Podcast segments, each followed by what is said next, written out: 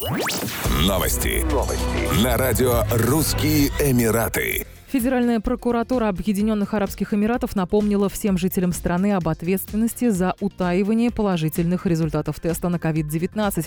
Согласно закону, штраф за такое нарушение составляет от 10 до 50 тысяч дирхамов.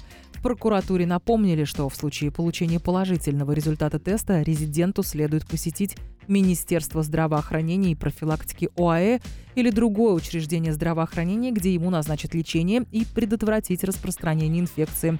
Связаться с органами здравоохранения можно по следующим номерам. Министерство здравоохранения и профилактики ОАЭ 805 единиц, Департамент здравоохранения Абу-Даби 817 17, Управление здравоохранения Дубая 800 ровно 342. Россия и Объединенные Арабские Эмираты образуют совместное предприятие для разработки и создания сверхзвукового пассажирского бизнес-самолета. Об этом сообщил министр промышленности и торговли Российской Федерации Денис Мантуров. По его словам, со стороны ОАЭ в проекте будет участвовать суверенный фонд Абу-Даби Мубадала.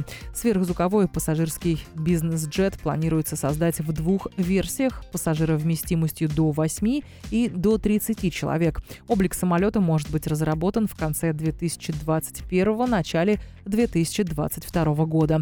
Основные параметры, в моем понимании, на 80% сверстаны. Это скорость от 1,5 до 1,8 маха. При том, что на скорости 1,8 маха. Можно лететь не менее 4 часов, а что касается версии, то речь идет о 8-местной VIP-машине и 30-местной пассажирской машине, отметил Мантуров. Еще больше новостей читайте на сайте RussianEmirates.com